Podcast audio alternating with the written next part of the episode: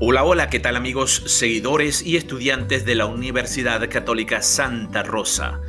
Bienvenidos a actualidadpenal.net, el portal del derecho penal. Mi nombre es Roger López y a continuación abordaremos los fines de la pena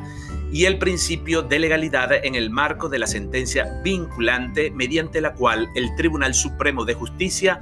eliminó las fórmulas alternativas de cumplimiento de pena. Pero antes te dejo la siguiente interrogante. ¿La eliminación de las fórmulas alternativas de cumplimiento de pena se alinea o por el contrario, dista diametralmente con los axiomas recogidos en el artículo 272 de la Constitución de la República Bolivariana de Venezuela, según el cual el cumplimiento de penas no privativas de libertad se aplicarán con preferencia a las medidas de naturaleza reclusoria pues bien, en sentencia número 91 del 15 de marzo del año 2017, la Sala Constitucional del Tribunal Supremo de Justicia resolvió con carácter vinculante que las conductas tipificadas en los artículos 43, 44, 47, 55 y 56 de la Ley Orgánica sobre el Derecho de las Mujeres a una vida libre de violencia configuran hechos atroces y por tanto, abro comillas, cito, una violación sistemática de los derechos humanos que muestra en forma dramática los efectos de la discriminación y subordinación de la mujer por razones de sexo en la sociedad. Y dado que causan un alto impacto tanto en la sociedad venezolana como en la internacional, la sala resuelve con carácter vinculante que en el juzgamiento de estos delitos calificados por esta máxima instancia constitucional como atroces, una vez que se haya desvirtuado el principio de presunción de inocencia mediante sentencia condenatoria definitivamente firme, no podrán otorgarse los beneficios procesales establecidos en la ley ni habrá lugar a la aplicación de fórmulas alternativas de cumplimiento de pena. Pues bien, a continuación mis comentarios que guardan estrecha relación con el principio de legalidad y los fines de la pena.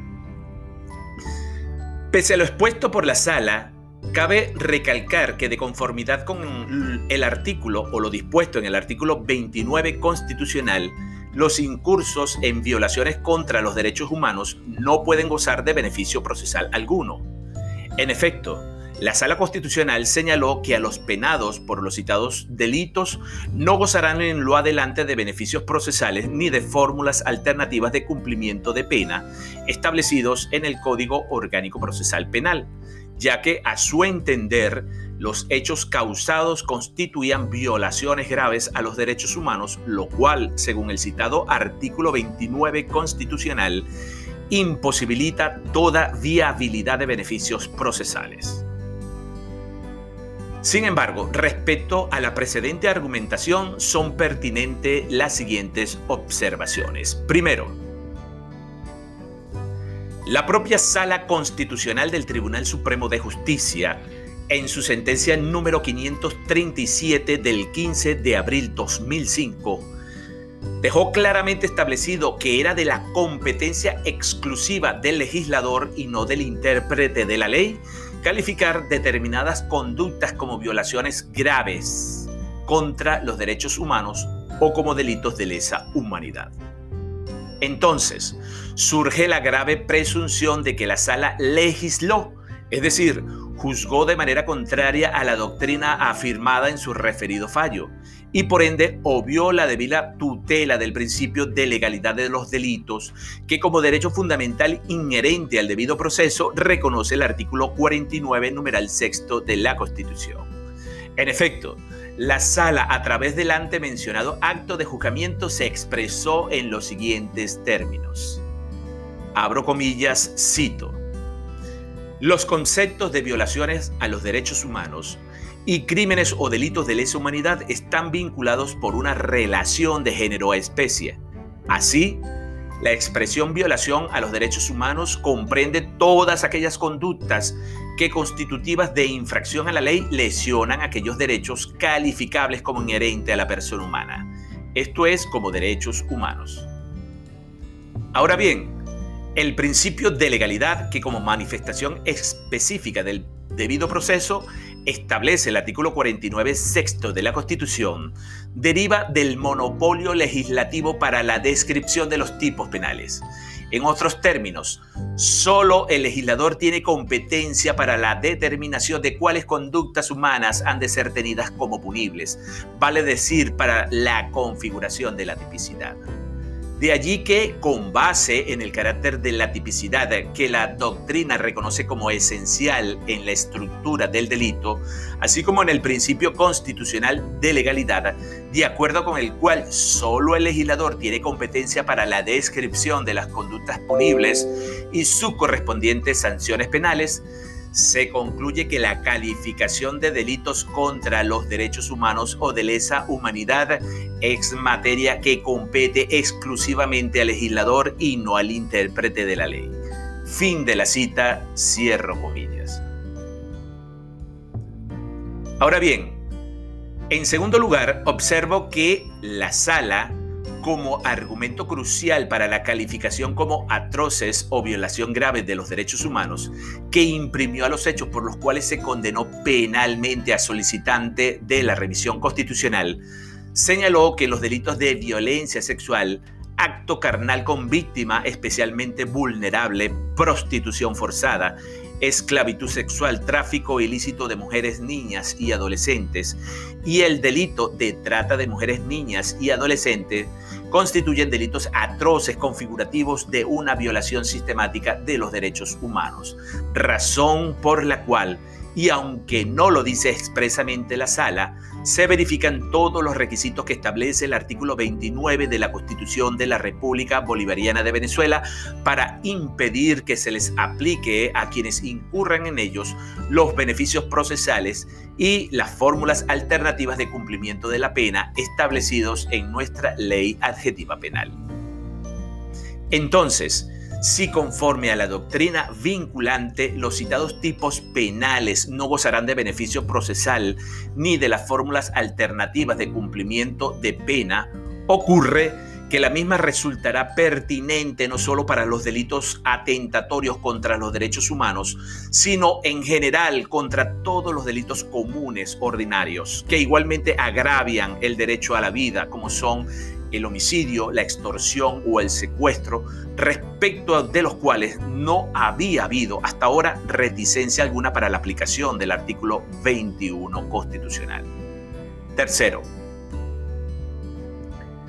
de acuerdo con el criterio vinculante que se establece a través del fallo en estudio, los beneficios procesales y las fórmulas alternativas de cumplimiento de la pena serán también improcedentes en los casos de violación del derecho humano a la vida, como el homicidio, el aborto, las lesiones personales graves que pongan en peligro la vida de la persona ofendida, el abandono de niños o de personas incapaces para que provean a su seguridad o a su salud, aun cuando dichas conductas no constituyan delitos atroces ni violación grave de derechos humanos, ni formen parte de un ataque generalizado o sistemático contra una población civil, característico del delito de lesa humanidad, según lo describe el Estatuto de Roma de la Corte Penal Internacional. Cuarto, aunque admitiéramos que el delito de violencia sexual continuada por el cual fue condenado el acusado o solicitante en revisión, se encuentran subsumidos en los supuestos que la Sala Constitucional califica como atentados o violaciones graves contra los derechos humanos o delitos de lesa humanidad, se advierte que es manifiestamente errada la afirmación de que el artículo 29 de la Constitución niegue en relación con tales hechos cualquier tipo de beneficio. La verdad es que el artículo 29 constitucional no contiene la interdicción absoluta de tales beneficios, ni mucho menos de las fórmulas alternativas de cumplimiento de la pena. Ella solo prohíbe el otorgamiento de beneficios que, como la amnistía y el indulto, conlleven al riesgo de impunidad. Quinto, resulta entonces un grueso error conceptual identificar los beneficios procesales y las citadas fórmulas alternativas al cumplimiento de la pena como favorecedoras de la impunidad, y ello por cuanto el proceso penal alcanzó su fin, es decir, se condenó y aplicó la pena, la cual no solo cumple una función retributiva por el mal causado a la sociedad, sino también una función de prevención general, donde las fórmulas alternativas de cumplimiento de pena se traducen en mecanismos procesales dispuestos por el legislador para ayudar con la reinserción social de quienes han sido condenados mediante sentencias definitivamente firmes. Es decir, de quienes ya no les ampara el principio constitucional de presunción de inocencia. Y además, bajo una receta preferente a las medidas de naturaleza reclusoria. Sexto, si los beneficios procesales y las fórmulas alternativas al cumplimiento de la pena comportan el riesgo de impunidad, entonces, ¿cómo es que hasta el sol del día de hoy, junio 2021, el Estado no ha ordenado su prohibición cualquiera sea el delito por el cual se juzgue a una persona? Si el orden público constitucional y el interés colectivo tienen que apuntalar a la prevención de la impunidad. Pues bien, como corolario, estimo que en el presente asunto la decisión conforme a derecho era negar la solicitud de revisión constitucional al considerar que la sala no contradijo algún criterio vinculante ni efectuó una indebida aplicación de una norma o principio constitucional, pero sin haber determinado si los tipos penales señalados constituían delitos atroces o violaciones graves a los derechos humanos pues como lo indiqué precedentemente, ello es materia exclusiva y excluyente del principio de legalidad en su aspecto de reserva legal, pues lejos de juzgar, legisló sobre un punto que por su naturaleza le corresponde al Poder Legislativo. Esta misma usurpación de funciones, entre muchas otras sentencias por parte de la Sala Constitucional, la puede usted observar, por ejemplo, en la sentencia vinculante 1268 del 14 de agosto del año 2012. Por cierto, fue parte de mi proyecto de trabajo en el año 2007, es decir, mi proyecto de tesis de grado. Sentencia ratificada en la 550 del 27 de noviembre del año 2012, en la cual y con criterio vinculante, repito, determinó que en los delitos de violencia de género, la víctima puede hoy por hoy acusar con prescindencia del fiscal, materia que como lo indiqué antes debía ser objeto de reforma del Código Orgánico Procesal Penal por vía legislativa y no jurisprudencial. Estimados amigos, Espero que este audio haya sido de su total agrado y evidentemente un valor agregado para el estudio de las ciencias penalísticas. Soy Roger López y nos vemos en una próxima nota de voz académica.